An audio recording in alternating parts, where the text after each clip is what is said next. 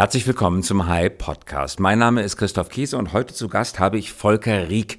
Er ist Geschäftsführer und Gründer von File Defense. Hallo, Volker Rieck. Hallo, Herr Käse.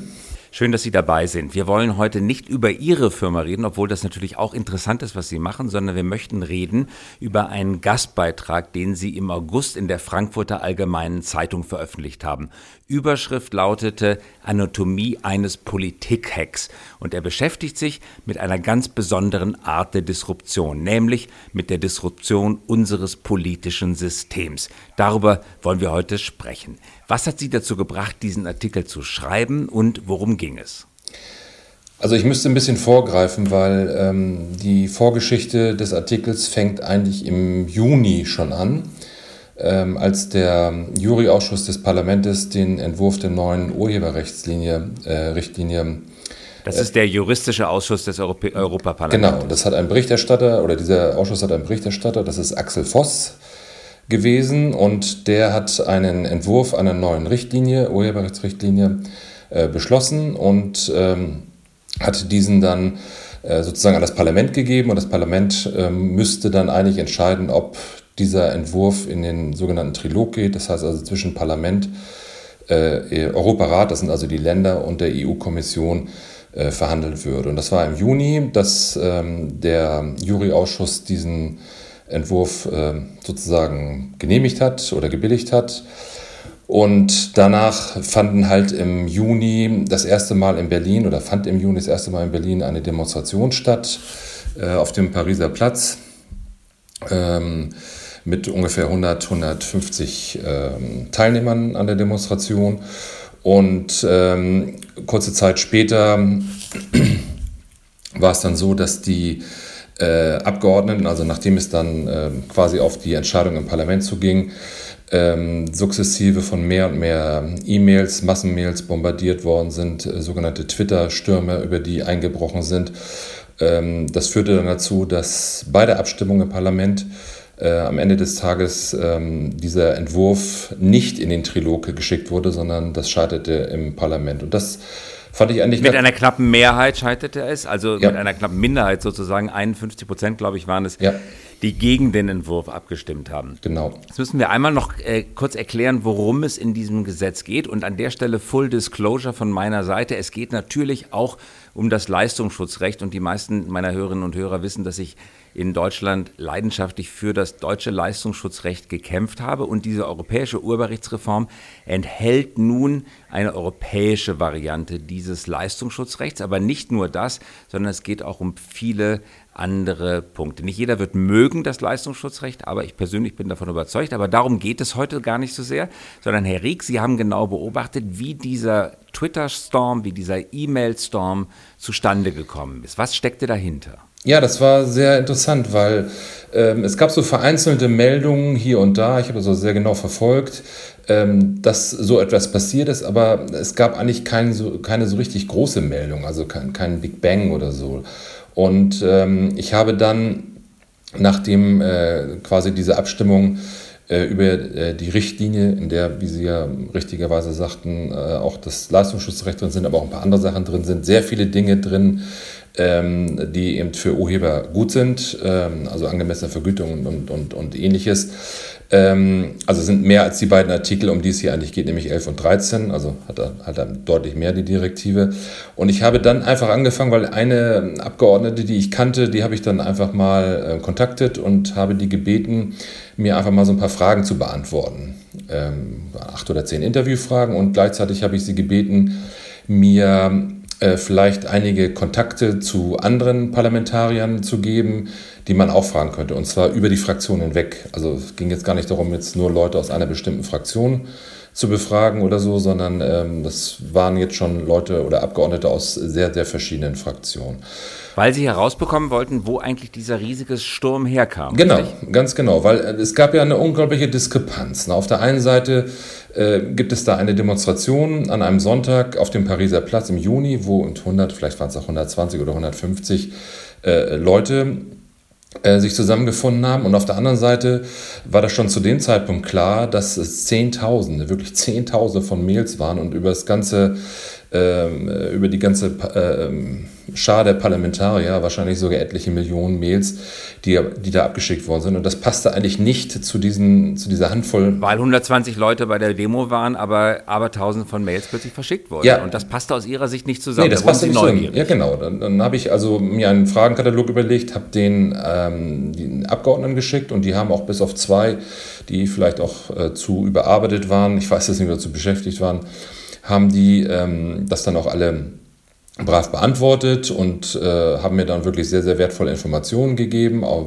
teilweise sogar weiterreichende als die, die ich eigentlich äh, zunächst hatte. Also es ging auch was ich hin, bis hin zu Morddrohungen, äh, ähm, die gegen Abgeordnete ausgesprochen worden sind, äh, was natürlich auch völlig absurd ist. Also wenn Leute natürlich schreiben, äh, man sollte sie umbringen, wenn das für mich keine Konsequenzen hätte, würde ich selber machen. Und, und also das, ich habe das wirklich schwarz auf weiß gesehen, fand ich schon ziemlich schockierend. Aber ich habe dann nach der Analyse dieser ganzen Daten und Informationen ähm, für einen relativ kleinen Blog einen äh, Artikel geschrieben und eine gute Woche später noch einen.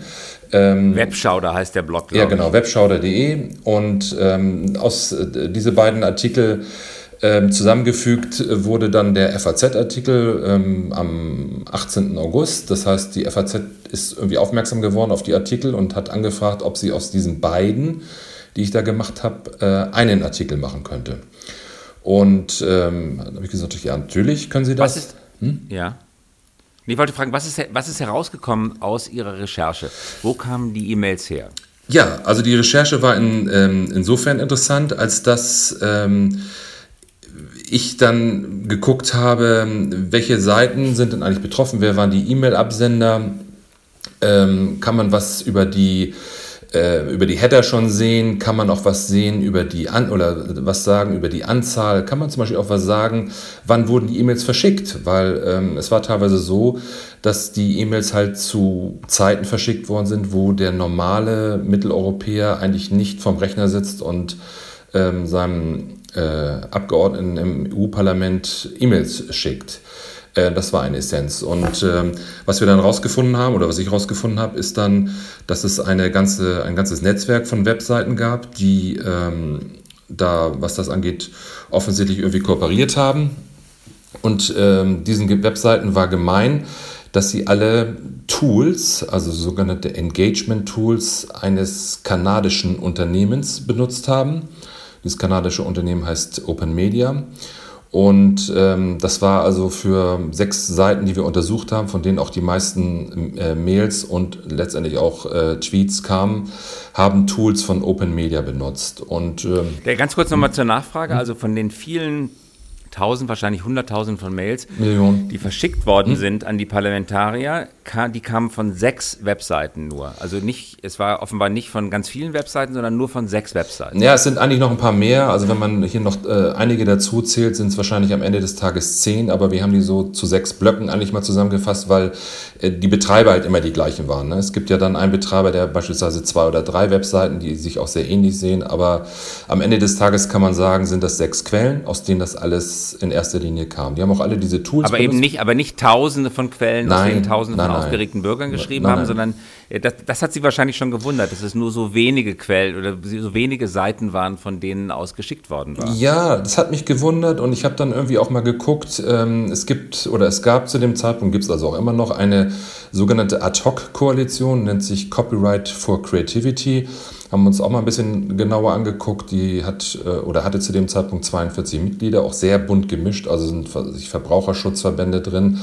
Äh, aber es sind natürlich auch ähm, Organisationen wie die Electronic Frontier Foundation oder ähm, Eagle aus Deutschland dabei, äh, die diese Organisation tragen. Und das ist ja so ein bisschen das Absurde an diesen äh, Geschichten, äh, obwohl Copyright im, im Titel dieser Ad-Hoc-Koalition steht, ist da nicht ein einziger Rechteinhaber oder Rechteverwerter Mitglied in dieser äh, Ad-Hoc-Koalition, sondern das sind eigentlich eher, ähm, sagen wir, dem Urheberrecht kritisch gegenüberstehende äh, Organisationen. Und äh, wir haben uns dann auch angesehen, wer das für die eigentlich gemanagt hat, weil das ist, wie gesagt, eigentlich nur so eine Art Zusammenschluss und haben dann festgestellt, gemanagt wird das alles über einen Unternehmen N-Square aus Brüssel, die auch ganz offiziell ähm, für Google Lobby machen. Also das kann man auch nachlesen. Also alle Informationen, die, die ich jetzt hier nenne, sind auch Open Source Informationen. Das ist nicht so, dass wir die hier irgendwie in Privatdetektivarbeit irgendwie erarbeitet haben oder so, sondern das kann man alles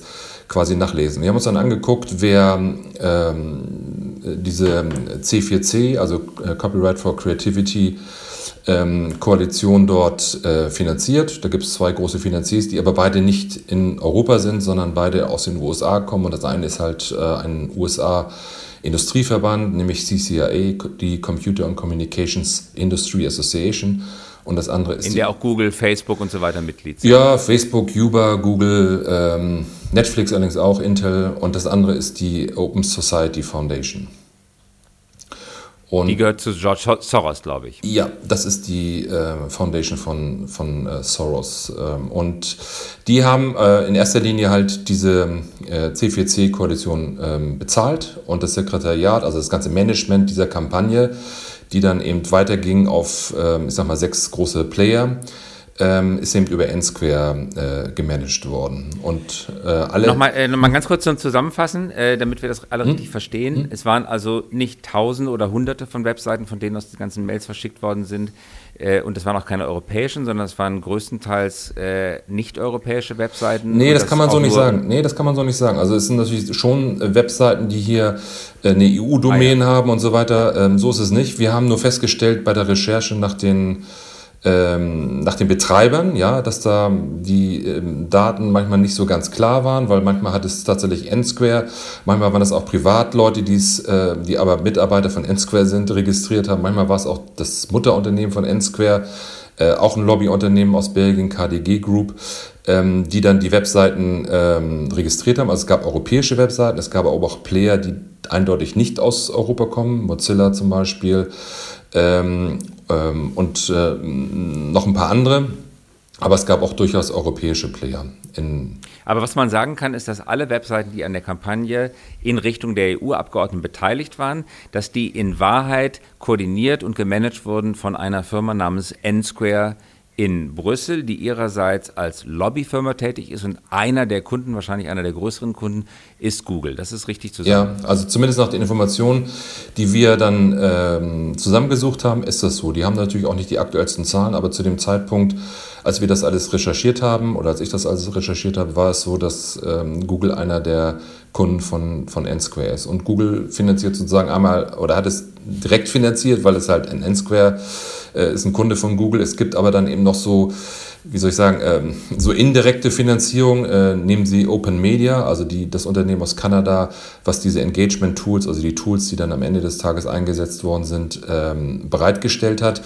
Ähm, da ist Google äh, Gold-Sponsor oder Platinum-Sponsor äh, sogar gewesen auf der Seite. Da ist Mozilla Platinum-Sponsor. Mozilla wird aber wiederum von Google finanziell unterstützt, ähm, weil ähm, halt Google die voreingestellte Suchmaschine im Firefox-Browser ist äh, und so weiter. Und das heißt also, es ist auf viele Wege. Und Mozilla bezieht, wenn ich das richtig in Erinnerung habe, so ungefähr 500 Millionen Dollar ja, pro Jahr. Das ich, kommt das hin? Ja, das habe ich auch gelesen. Das ist ungefähr die Zahl, die Mozilla äh, dafür bekommt, dass ähm, Google. Also Mozilla ist in der Koalition, bezieht Geld von Google. Google bezahlt die Agentur in Brüssel. Google ist bei Open Media engagiert. Google gehört zur CCIA-Koalition, äh, die ihrerseits noch mehrere Mitglieder hat, aber auch da ist Google mit drin.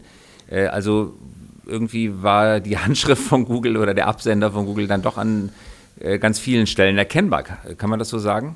Ja, also die machen das natürlich schon sehr geschickt. Ne? Also die kämpfen offensichtlich immer ungern in vorderster Front und ähm, schicken dann gern andere vor. Und die anderen, die jetzt vorgeschickt worden sind, das ist dann halt diese ähm, C4C, äh, die man benutzt hat, äh, plus dann die ganzen Seiten, die C4C ähm, oder die äh, Mutterfirma ähm, von N-Square ähm, und N-Square selber dann halt äh, registriert haben. Ja, kann man so sagen. Jetzt, jetzt haben Sie ja selber dann mal ausprobiert, was muss ich eigentlich als vermeintlich empörter Bürger tun, um mich einer solchen Kampagne zu beteiligen, um, um, mir sozusagen Gehör zu verschaffen. Sie haben das ja ausprobiert. Ja. Dabei ist, glaube ich, auch was Interessantes bei herausgekommen. Wie war das für Sie? Also wir haben natürlich die, diese Tools äh, auch ausprobiert, also Mail-Tools und äh, uns auch mal das äh, Twitter-Tool und so weiter angeguckt. Also was uns erstmal erstaunt hat oder ähm, verblüfft hat, war die Tatsache, dass es dort keinerlei Verifikation gab. Wir reden ja hier über einen europäischen äh, ähm, Gesetzgebungsprozess und es wurde überhaupt nicht äh, äh verifiziert, bist du überhaupt Europäer oder nicht. Also konnte mit einer US-IP-Adresse oder mit einer IP-Adresse aus Moment, Land das will ich einmal verstehen. Wenn ich, wenn ich, äh, wenn ich an einer, wenn es ein Volksbegehren gibt in, oder eine Volksbefragung in Deutschland und ich werde auf der Fußgängerzone angehalten und gefragt, ob ich unterschreiben möchte, dann muss ich dort meinen echten Namen, meine echte Adresse eintragen und hinterher wird es dann in der äh, Wahlprüfungsbehörde oder in der Zulassungsbehörde genau überprüft, äh, Adresse für Adresse oder wahrscheinlich stichprobenartig, ob ich tatsächlich ein Bürger dieser Stadt bin und eigentlich stimmberechtigt bin. Das ist Wesen der Demokratie in der analogen Welt.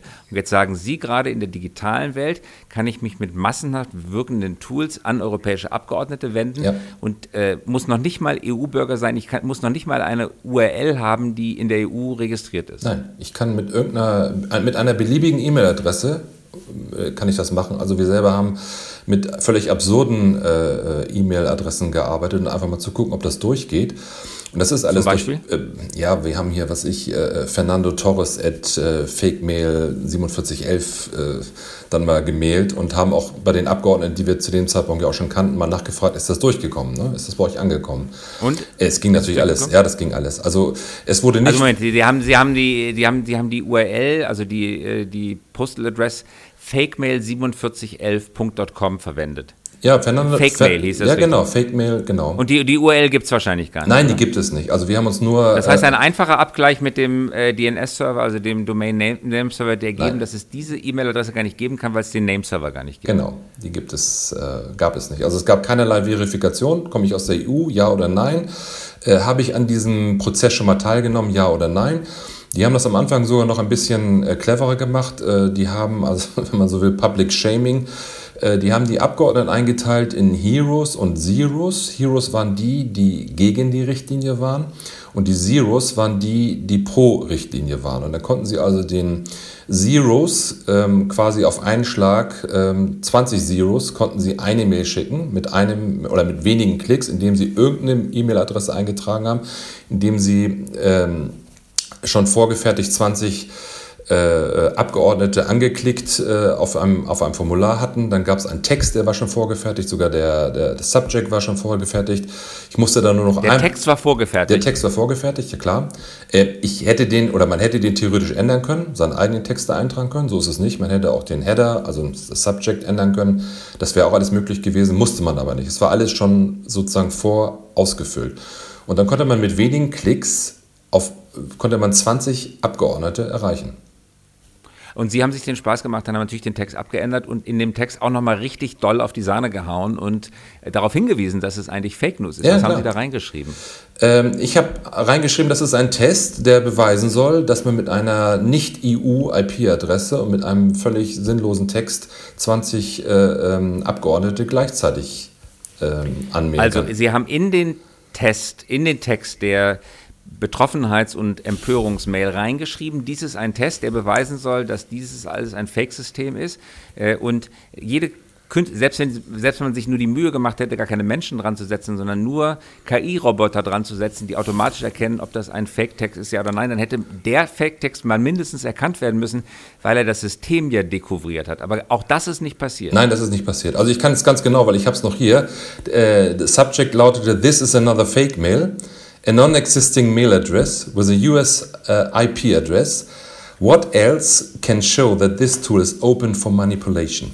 Das war genau der diese Text. Mail ist durchgegangen ja. an den Abgeordneten. Ja, an, äh, in also diesem Fall, Filter. nein, nein, in diesem Fall an 20 Abgeordnete sogar. Und, ähm, und, und Herr Rieck, jetzt haben Sie auch noch analysiert, äh, von, Sie hatten Uhrzeiten schon angesprochen, oft sind es eben Uhrzeiten gewesen, die darauf hindeuten, dass es aus einer anderen Zeitzone kam äh, gern mal sechs Stunden hinter unserer Zeit, also gern mal äh, USA, aber eben auch Orte.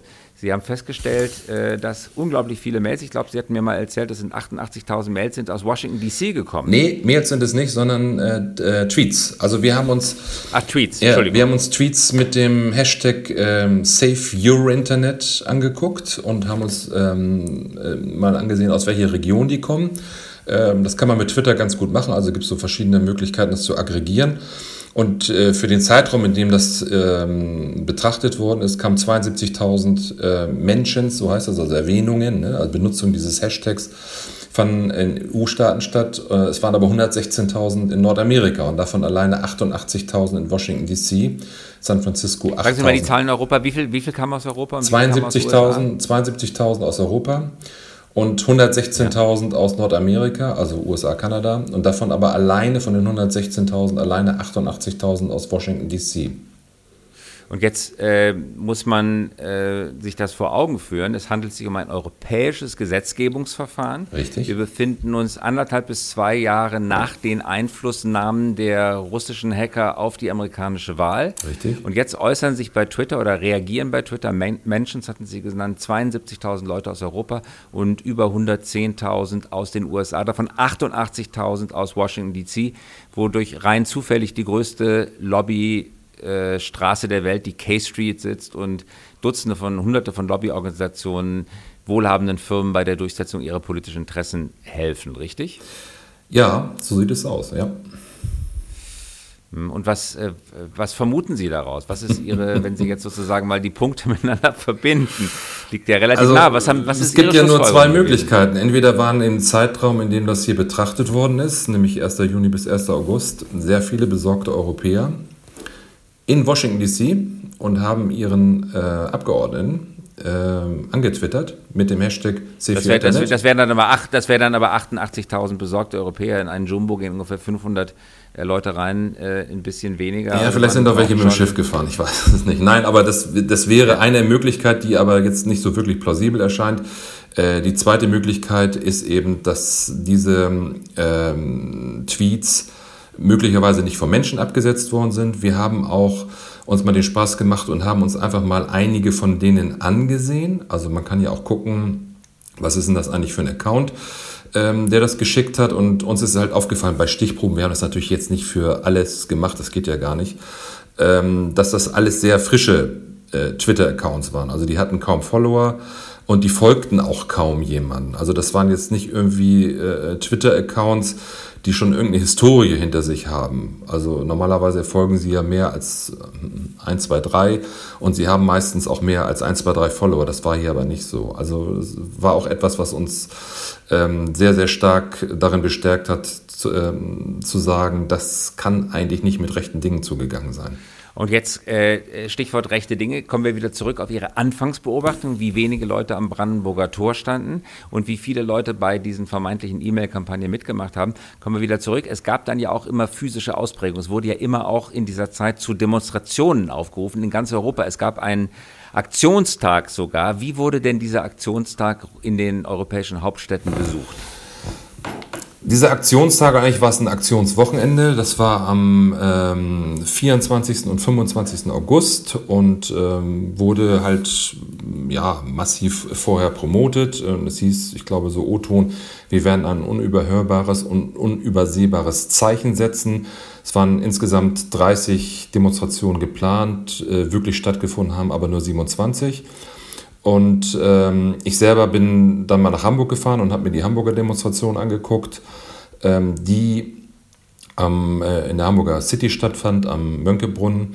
Und ähm, ja, also ich bin da selber mit gemischten Gefühlen hingefahren, weil ich gedacht habe, so, was würde ich da jetzt erwarten? Werden da jetzt sehr viele Leute sein oder nicht so viele Leute? Und als ich dann um kurz vor 14 Uhr, als das da losgehen sollte, ankam, da standen dann halt fünf oder zehn Leute rum, wurden am Ende, des, äh, am Ende der Demonstration zum Gruppenbild noch ein paar mehr, weil man, was ich, alles, was da noch an Kindern irgendwie rumlief, noch mit aufs Foto geholt hat. Und in Hamburg waren es dann so 30, 40 Leute. Und das zog sich aber so durch. Also ähm, ich hatte dann noch so... Quer durch Europa. Quer durch Europa. Also ähm, es gab äh, tatsächlich äh, Städte in Polen, zum Beispiel in Lodz, da waren ähm, mehr Polizisten als Demonstranten anwesend. Und Polen, muss man dazu sagen, war in, oder in Polen ist diese, äh, ist diese ganze Kampagne als ECTA 2 gelaufen. Also es waren sozusagen Proteste gegen ECTA 2. Man hat also quasi diese Richtlinie als ECTA 2 verkauft. Und bei ECTA, äh, bei dem ursprünglichen ECTA war es so, dass äh, Polen tatsächlich einer der Treiber war. In Polen waren sehr, sehr viele Menschen damals gegen ECTA auf der Straße. Äh, aber selbst Polen hatte ein wirklich ganz, ganz bescheidenes Ergebnis. Oder selbst Stockholm, ich meine, das ist die, das ist Schweden, ne? das ist das Geburtsland ähm, der Piratenpartei. in, äh, in, Stockholm haben sich halt dann äh, auch nur zehn oder zwölf Leute äh, eingefunden und das zog sich aber so durch. Also es gab irgendwie keine Stadt, wo wirklich viel los war, mit Ausnahme der Hauptveranstaltung in Berlin. Da waren tatsächlich 100 oder 120 Leute, da liegen die Schätzungen so ein bisschen auseinander, obwohl das von einem sehr, sehr breiten Bündnis getragen wurde. Also es waren sehr, sehr viele Organisationen, äh, die zu dieser Demonstration aufgerufen haben und trotzdem war äh, der Protest jetzt nicht wirklich äh, ähm, sehr, sehr groß. Also selbst in Berlin, wo eigentlich, äh, was eigentlich die Hauptdemonstration sein sollte, war das aus meiner Sicht sehr überschaubar. Und jetzt möchte ich nochmal zurückkommen, Erik, jetzt bewerten wir das Ganze mal bitte noch politisch in der Zeit, die uns noch verbleibt. Wir haben es ja hier mit Abgeordneten zu tun, die ganz bewusst ihre E-Mail-Accounts offen lassen, weil sie für die Bürger, die sie vertreten, ansprechbar bleiben möchten. Und die werden jetzt mit Abertausenden von Spams und Shitstorms im Internet versorgt. Und manche dieser Mitarbeiterinnen und Mitarbeiter dieser Abgeordneten haben dann tagelang nichts weiter getan, als E-Mails zu löschen. Wie bewerten Sie das sozusagen demokratisch? Also offenbar stecken da ja größere Mächte dahinter, die das Geld haben, solche Kampagnen zu inszenieren. Wie wirkt das auf demokratische Prozesse, wenn der mit Geld die größten E-Mail-Kampagnen und Shitstorm-Kampagnen lostreten kann und der Abgeordnete dann sehen kann, wie er seine Postfächer wieder freischaufelt?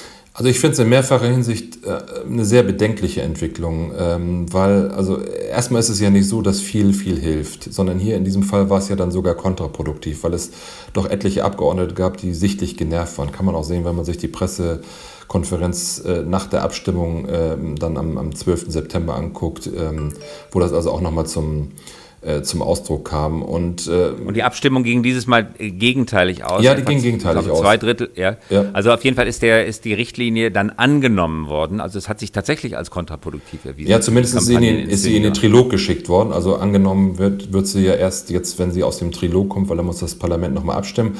Ähm, also viel hilft nicht immer viel, äh, obwohl man das hier offensichtlich geglaubt hat. Ähm, es ist aber noch was anderes bedenklich. Ähm, und da muss man dazu sagen, es wird sicherlich auch sehr, sehr viele gegeben haben. Wie viele wissen wir natürlich nicht die guten Gewissens äh, diese Tools dort benutzt haben, also auch vielleicht diese, diese E-Mail-Ausfüllhilfen. Also wenn dieser äh, Eindruck jetzt entstanden sein soll, das waren alles Maschinen oder so, um Gottes Willen, nein, waren es nicht, sondern es wird auch sehr, sehr viele Leute geben, die gegen die Richtlinie sind und auf diesen Seiten waren und äh, das auch benutzt haben, so ist es nicht. Diese Tools waren halt nur so gestrickt, dass man sie relativ leicht auch missbrauchen hätte können, weil es eben keine Verifikation und ähnliches gab. Ich finde es deshalb äh, auch bedenklich, weil ähm, es sollte eigentlich jeder die Möglichkeit haben, seinen, äh, seinem Abgeordneten äh, zu schreiben oder ihn zu kontakten oder sie zu kontakten.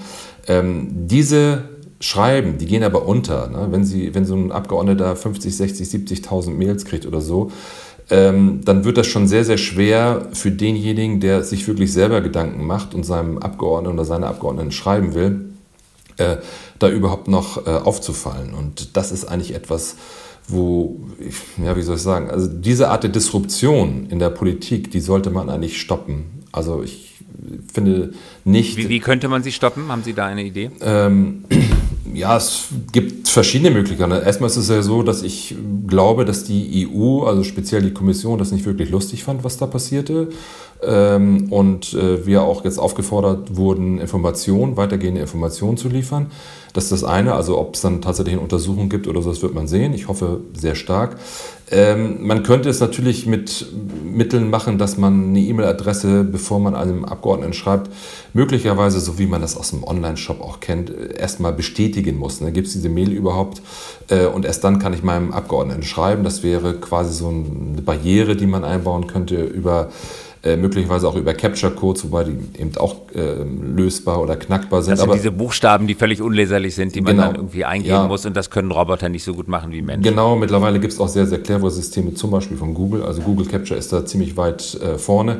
Ähm, die, mm, ja, da muss man schon sehr, sehr viel Geld in die Hand nehmen, um bei der Anzahl von, von äh, Mails hier die ganzen Captures äh, zu lösen, wenn man tatsächlich Menschen oder sowas einsetzen wollte, um das zu manipulieren. Also es gäbe schon technische Möglichkeiten, das ein bisschen einzuschränken, ähm, aber im Grunde genommen müssten es die Leute äh, oder die Organisatoren, die solche Seiten aufsetzen und, und dort diese Tools einsetzen, die müsste man eigentlich mal fragen, warum sie dort keine Verifikation machen, äh, warum sich die Leute möglicherweise nicht registrieren müssen, warum man äh, ähm, IPs aus der Nicht-EU nicht von vornherein gar nicht zulässt, äh, zu, dieser, äh, ähm, zu diesen Tools gar nicht ranlässt und so weiter. Das ist eigentlich die Frage, die man sich stellen müsste. Sehen Sie also amerikanisch oder russisch-amerikanische Verhältnisse auf uns zukommen, dass Demokratie dauerhaft verändert wird durch Methoden des digitalen Missbrauchs? Weil es kann da ja tatsächlich einen Aufrüstungswettbewerb geben. Was, was Sie beobachtet haben, klingt ja dann doch ver vergleichsweise plump, ein relativ durchschaubarer Versuch der Einflussnahme. Aber auch diese Methoden werden natürlich elaborierter werden. Stehen wir da also vor einer digitalen Disruption demokratischer Prozesse tatsächlich? Also was ich mir gut vorstellen kann, ist, dass ähm, es bei zukünftigen Aktionen dieser Art tatsächlich ein bisschen anders zugeht. Vielleicht, wie Sie gerade gesagt haben, nicht ganz so plump, vielleicht wird man es ein bisschen äh, geschickter machen und äh, dort auch die Spuren etwas äh, besser verwischen, als man es jetzt gemacht hat und vielleicht auch nicht so stark auf Twitter setzen. Ähm, das kann ich mir sehr gut vorstellen. Ob das jetzt passiert, hm, schwierig zu sagen. Ich weiß, dass die äh, EU, speziell die Kommission, dass dieses ganze Thema schon auf dem Schirm hat und die auch äh, Respekt davor haben, dass die Wahlen im nächsten Jahr im Mai tatsächlich äh, durch sowas äh, beeinflusst werden könnten. Also das ist ziemlich klar, dass das ähm, auf der Agenda der EU steht. Ob und wie die das verhindern können, steht natürlich auf einem ganz anderen Blatt.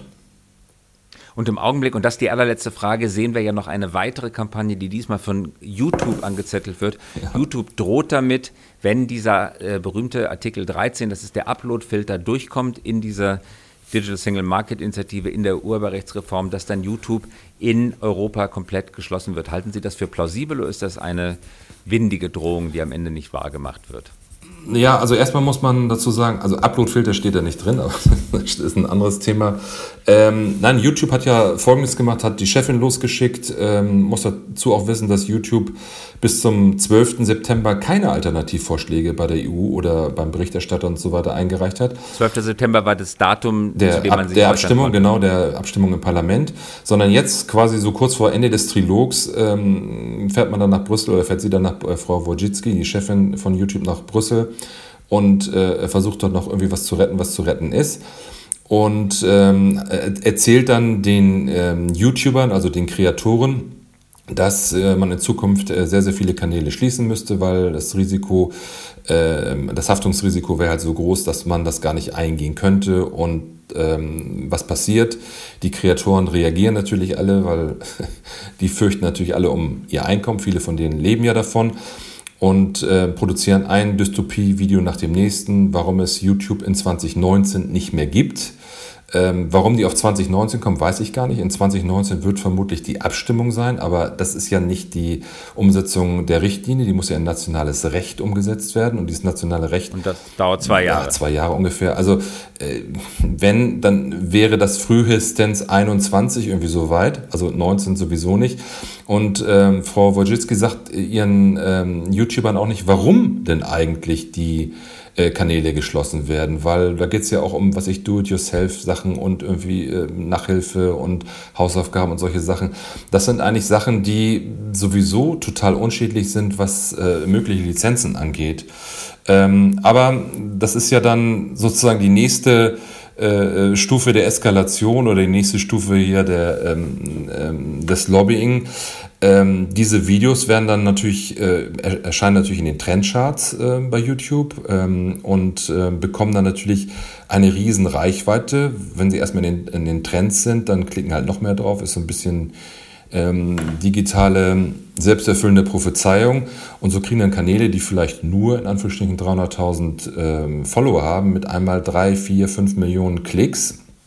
Und äh, arme äh, YouTube-Zuschauer schreiben dann an die EU, dass das ja alles nicht gut ist, was da passiert. Und äh, wahrscheinlich hat sich YouTube erhofft, über diese Aktion hier noch einen Push zu machen. Das war aber auch nicht die letzte Patrone, die die abgefeuert haben. Ähm, also gerade am Dienstag ähm, jetzt, also Dienstag dieser Woche, war es eigentlich gar nicht möglich, YouTube im Browser oder auch ähm, über die YouTube-App auf dem Mobiltelefon oder so zu öffnen ohne nicht irgendwie auf ähm, Learn More About Article 13 und so weiter ähm, gesagt zu bekommen. Das heißt also, man hat jetzt nochmal so einen richtigen Bombenteppich an äh, Pop-ups hier gelegt, um ja nochmal allen äh, YouTube-Nutzern zu sagen, ähm, zukünftig wirst du hier das vielleicht nicht mehr sehen können oder das Video, was du so toll findest oder die Kanäle, die du so toll findest, äh, äh, nicht mehr zu sehen, um auf diese Art und Weise noch irgendwie Einfluss auf die Gesetzgebung zu nehmen.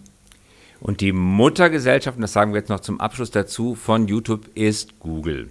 Ja. Also auch da schließt ja, beziehungsweise Alphabet, ne? Alphabet ist die. Äh, Alphabet, richtig, ja. Alphabet, korrekt. Äh, und zu Alphabet gehört auch Google. Volker Rieck, das war sehr interessant. Vielen Dank für Ihre äh, aufklärenden Bemerkungen und für die mündliche Ergänzung des FAZ-Artikels, der ja für viel Aufsehen äh, gesorgt hat. Danke fürs Dabeisein hier im Podcast und Ihnen noch einen schönen Tag. Sehr gerne, Dankeschön auch. Das war der High Podcast. Vielen Dank fürs Zuhören und wir hören uns wieder in der kommenden Woche. Vielen Dank und einen guten Tag.